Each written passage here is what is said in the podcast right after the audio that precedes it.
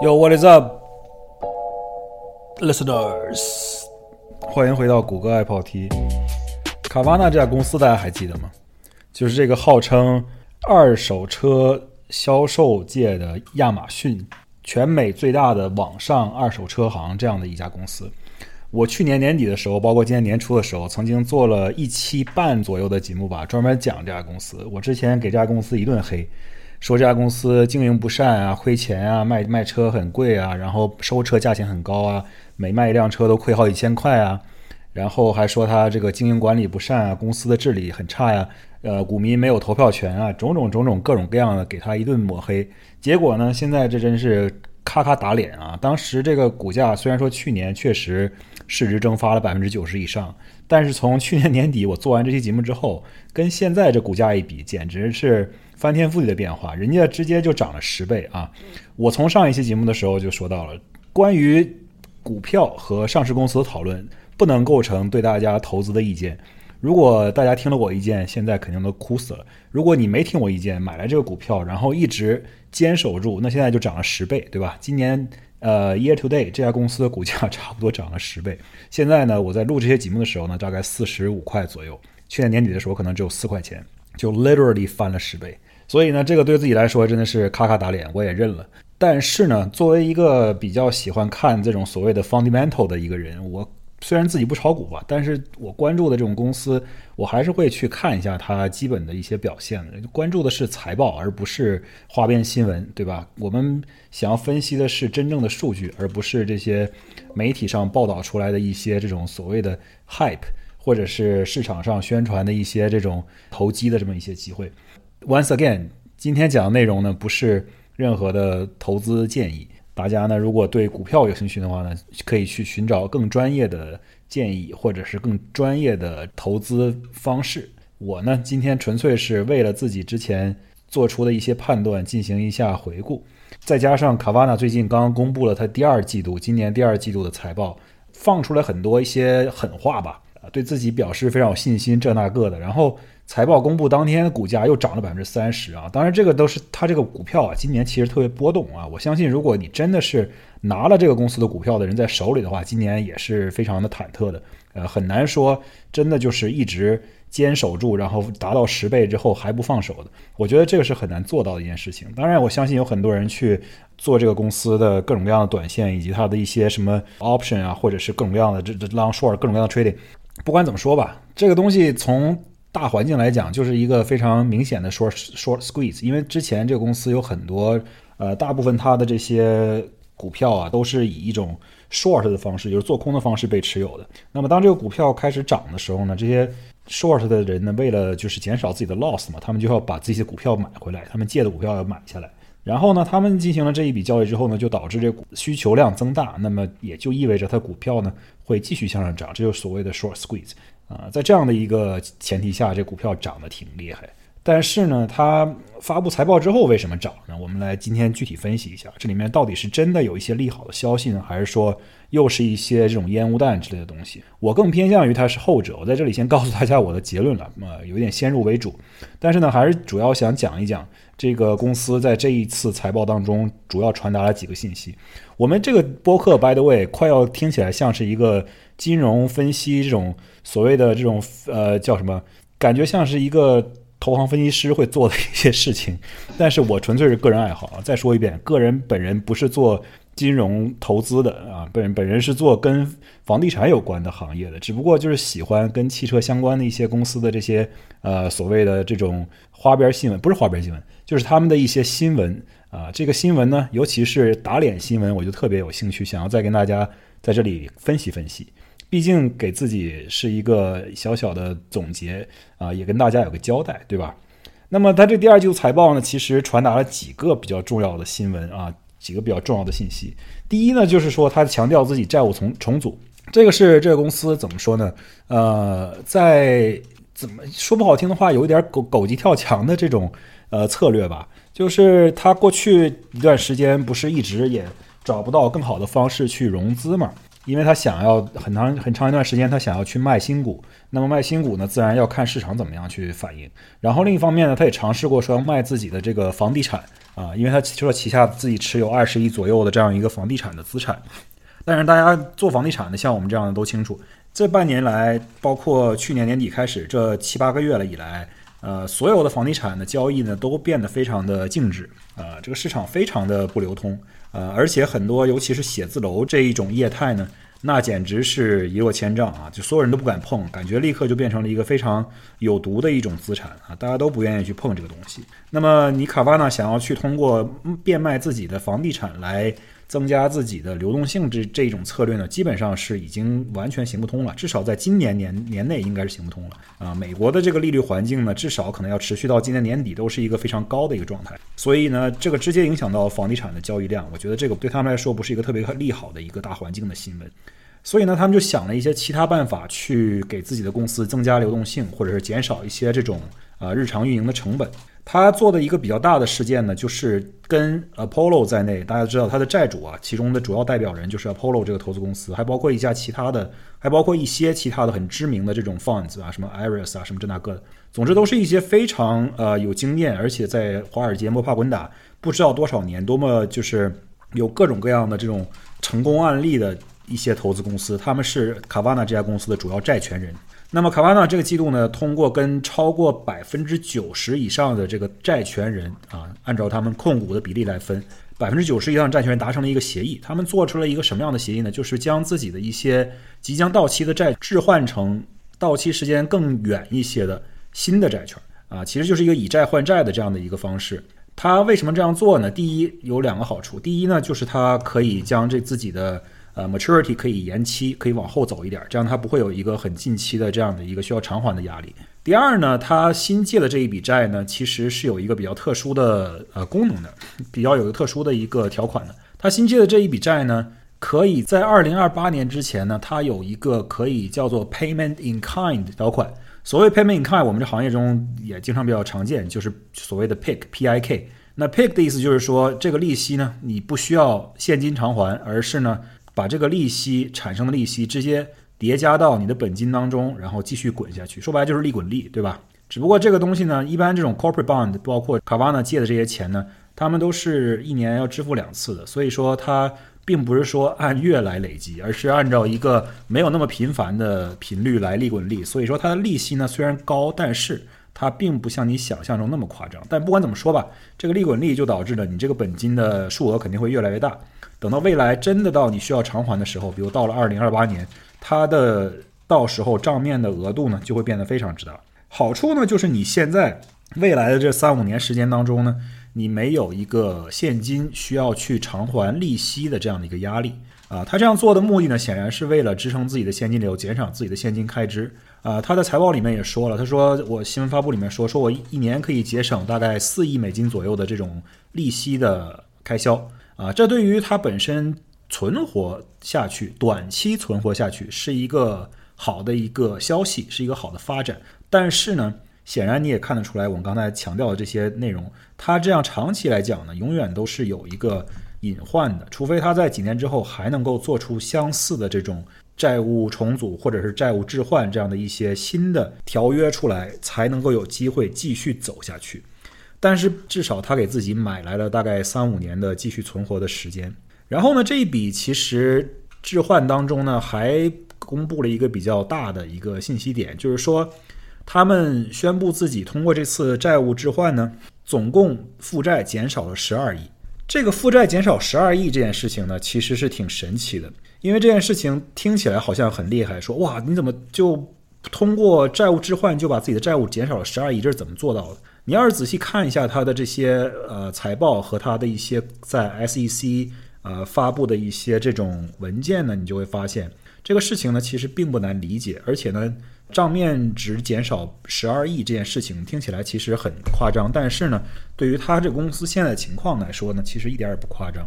为什么这么讲呢？首先你要清楚一点，第一，这家公司之前的这个 corporate bond，也就是它的公司债券呢，其实已经是很长时间都处于一个比较 distressed level 了。这些债券呢，由于是在市场上公开进行交易的，所以它都有一个估值，这个估值每时每刻都在变。大家如果认为这家公司的偿还能力不行呢，它的债券呢自然就会贬值。之前呢，在这笔债务置换交易发生之前呢，他们的债券价值呢也就只有账面额度的百分之六十左右，也就是所谓的 sixty cents on the dollar。所以说，当你进行置换的时候，它置换的额度肯定是要打折的。这也就是为什么它账面的这个所谓的债务的总 face value 就是面值会减少，因为你原来的这些债，显然假设你原来的债有一百块，但是你的真正的 value 这些债的真正 value 可能只有六十块。那么现在你重组之后，新的投资人或者说过去这些投资人进行重组之后，这些所谓的债权人，他们持有的债务变成了他的面值变成了八十块。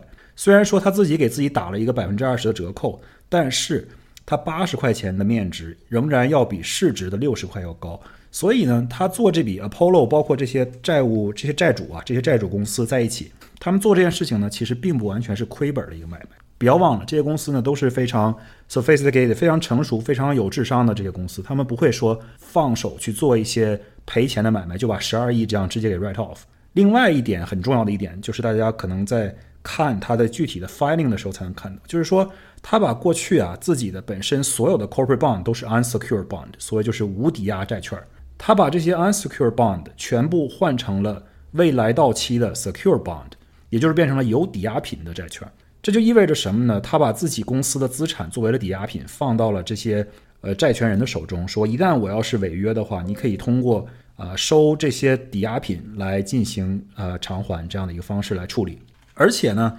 ，secure loan 相比于 unsecure loan，它的这个整个在公司的这 capital stack，也就是说在公司的这个资金的金字塔里面排位要更高一些，它的 priority 要更高。如果这个公司出现了清算，那么在法院进行资产拍卖然后偿还的时候，你的 secure notes 首先得到支付，最先得到支付。之后才轮到 unsecure note，那么就是说有抵押这件事情，显然提高了这些 Apollo 在内的这些债主的在这个公司资产排位的这么一个高度啊，他获得的优先权就更高了一些。那么综上所述呢，其实就发现他这个事情虽然是一个很好的短期的合约，第一减少了自己债务的面值，第二减少了最未来三五年之内的这种呃现金偿还的压力，但是呢。你不得不承认，它这是一种饮鸩止渴的这种解决方案。它未来的新的这种 secure notes，它的抵押品有压力，它的利率也变得更高。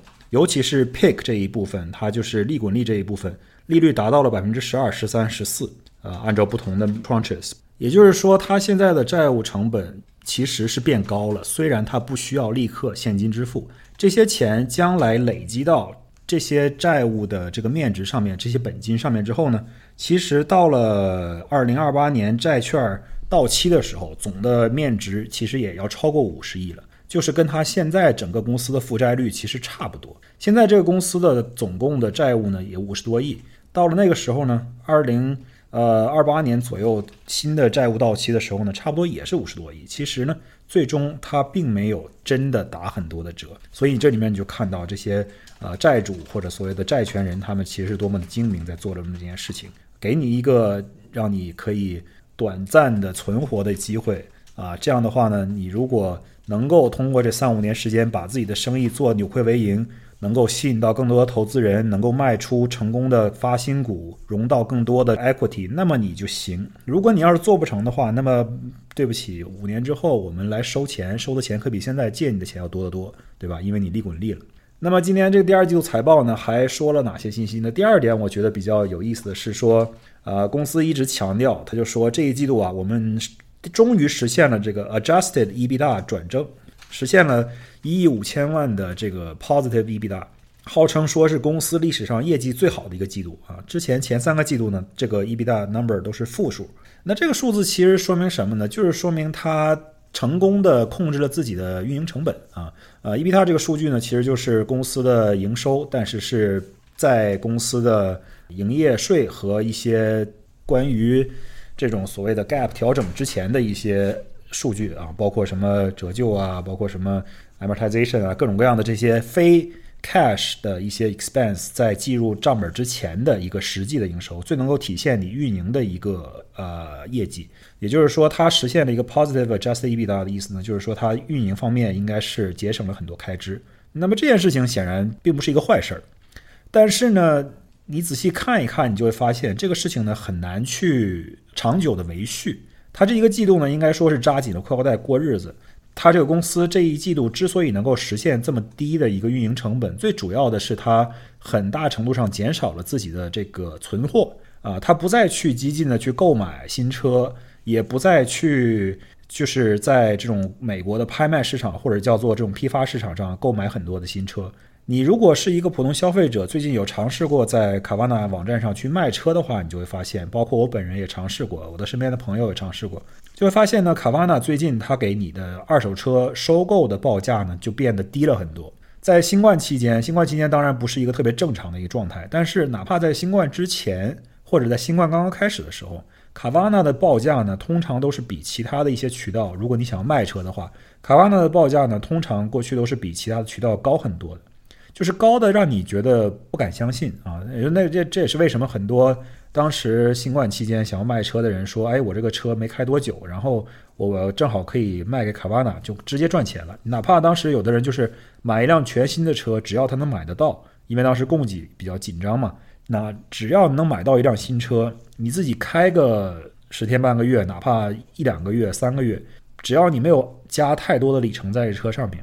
你只要把这个车卖给卡瓦纳，你就能坐地赚几千块钱。现在这种情况呢，已经一去不复返了。卡瓦纳在收车的时候呢，已经变得非常非常的节制，那么也就导致它其实收车的数量呢会大幅的减少。因为如果你买车的出价没有竞争力的话，那别人为什么要把车卖给你呢？如果你跟其他的普通的这种传统的汽车二手车经销商都一样的话，大家进货的渠道都是一相同的、相似的一些渠道，都是一些这种不同区域的拍卖呀，包括一些收车呀，包括一些消费者的置换啊，大家都是一样的。如果你的收购价跟别人都是一样的话，那你自然没有竞争力。而且呢，卡瓦纳显然是在自己主动的去减少自己收车的这样的一个速率，以通过这样的一个方式呢，减少自己的开支。他在自己的存货上的汽车的这个 inventory 存货越来越少呢，就代表着他所需要啊在维护这些车子、翻新这些车子、整备这些车子，包括收购这些车子方面呢，需要做出的一些开销就会减少。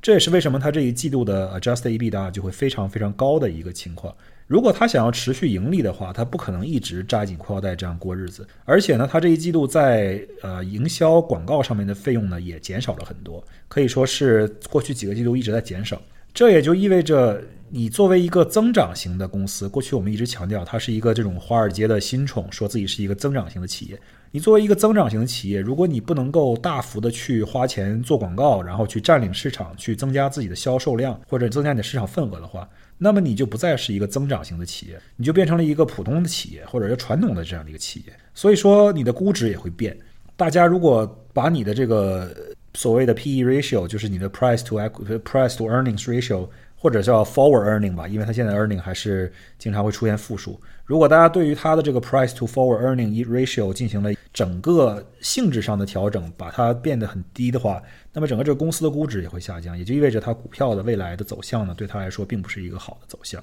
这是我刚刚说的第二点。然后呢，第三点其实我觉得是作为一个所谓的非增长型公司比较重要的一点。你会发现，你仔细呃看它的财报，包括听它的这个 earnings 的这个电话会议的时候，你就发现，他的公司的 CEO 呢非常想要去。专注于讲这个公司比较正面的一些新闻，对于一些比较负面的东西呢，基本上是避而不谈。而且有一些这些投行的分析师试图问他一些这种比较不好的消息的时候，他还打趣的问别人说：“哎，哥们儿，你怎么问我问题都是问一些这种比较消极的数据？我们这个季度所有的数据都很积极，只有这一个数据不高兴，你就非得问这个不高兴的数据。”呃，还给人这个投行的分析师搞挺尴尬。他说：“哎，那我下一个问题问你一些积极的事情。”然后。有一些投行的分析师跟他说：“啊，恭喜你获得了一个非常好的季度的一个业绩。”他特别高兴啊，今天我终于获得了到一获得到了一个恭喜。总之呢，就是这帮人在这个 earnings 上面呢，也不讲一些真正实质性问题，就是鼓吹一些这些好的事情。但是如果你去翻他的财报，看他的实际数据呢，你就会发现，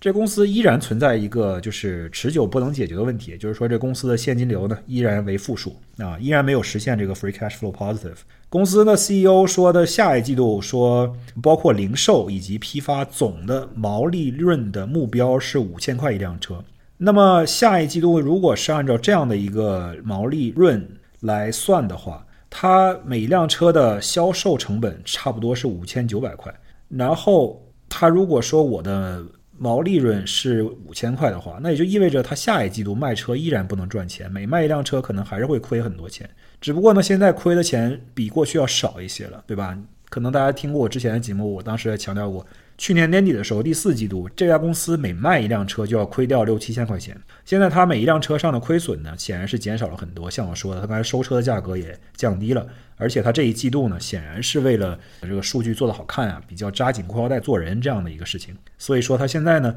每一辆车亏损的相对来说少一些。但是就算是这样，它依然没有实现这个现金流转正这样的一个目标。另外呢，它的零售汽车销量其实是在减少的。这一季度、第二季度里面卖出了大概七万六千辆左右的汽车，较去年同期呢降了百分之三十五啊，少了差不多三分之一这样子。去年第三呃，去年第二季度呢，当然是可能是新冠期间，然后利率当时也没有这么高，显然不能同日而语。但是呢，现在这个情况你不能避免的就是说，大家都在讨论整个这样一个美国的经济环境、消费环境、利率环境。大家的存款都逐渐的去变得很紧张，因为新冠期间大家没法消费，美国人存款才增高。美国人显然没有存钱的这样一个习惯，对吧？之所以新冠期间全美的这些消费者存款比例增加，那是主要是因为大家都憋在家里没处花钱。现在大家又有可以出去花钱的这种机会了，那显然存款立刻就下去了。而且呢，美国这个信用卡债的额度啊，就是私人信用卡债的额度又达到历史新高，好像达到了一个 trillion。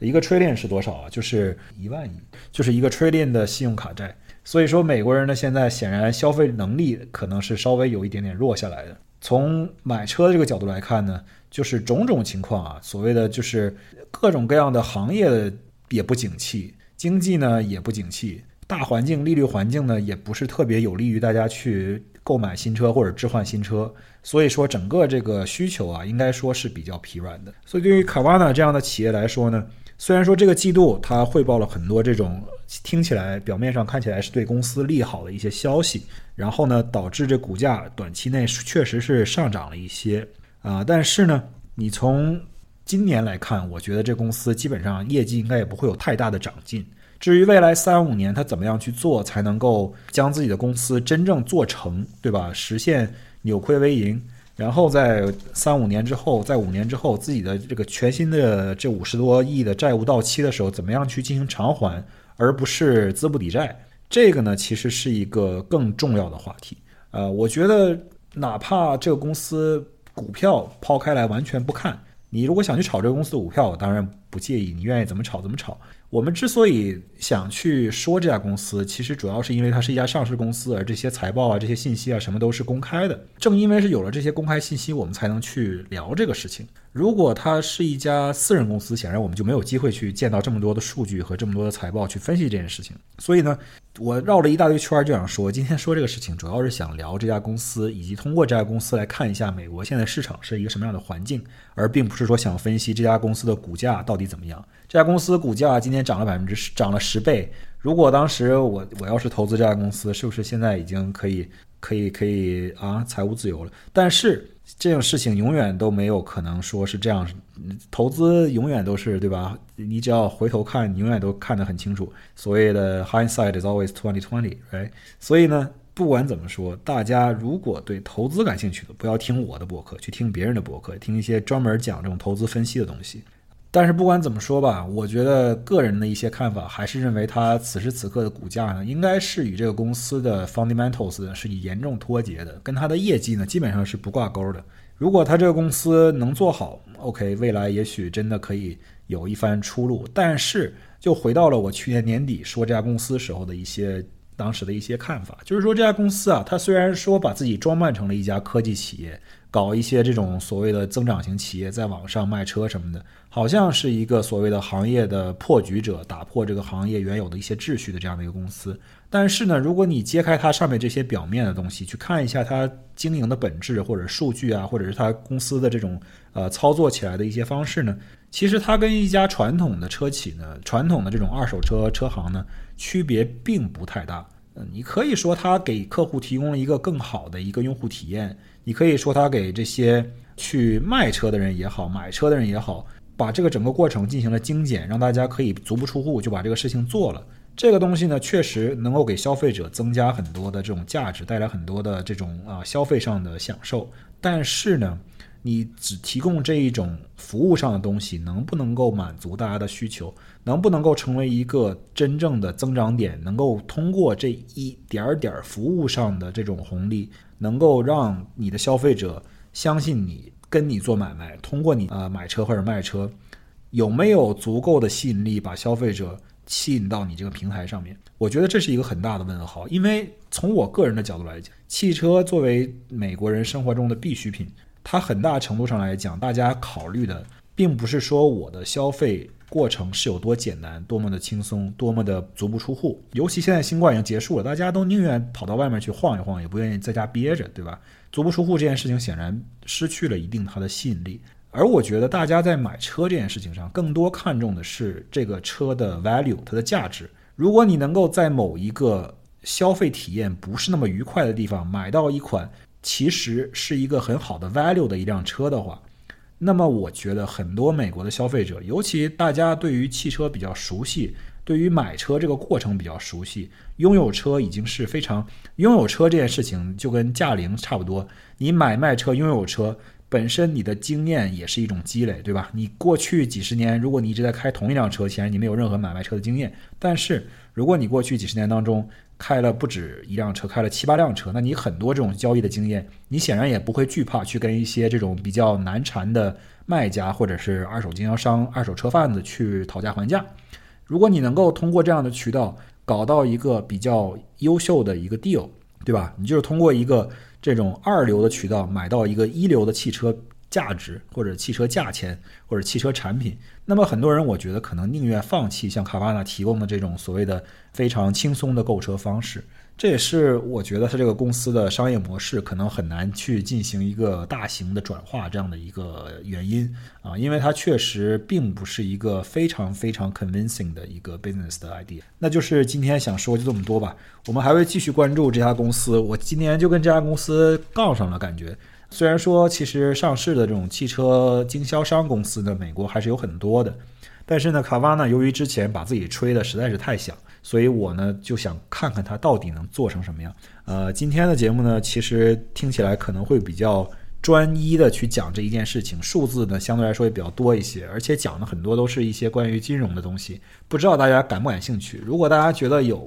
有兴趣听这些内容呢，可以留言分享；如果觉得这个内容呢太过于枯燥无聊，而且讲一个卡瓦纳这家企业对于大家来说可能也不 care，那么也请你留言。当然，我可能还是会继续讲这家公司，因为我确实对这家公司充满了好奇，我很想知道这家公司到底发展成什么样。呃，哪怕是作为一个个人的这种。呃，叫做一个 case study，或者是怎么样去专门关注这家公司，看它的发展，进行定期的一个分析，哪怕每两个季度，或者是每一个季度，哪怕每一年来回顾一下这个公司发展怎么样，发生了哪些事情，在这里跟大家分享一下，我觉得也是一个挺有意思的一个长远的一个项目吧。呃，作为我们播客的一个定期回顾的一个项目，如果可以这样做下去的话，我相信也还是挺有趣的。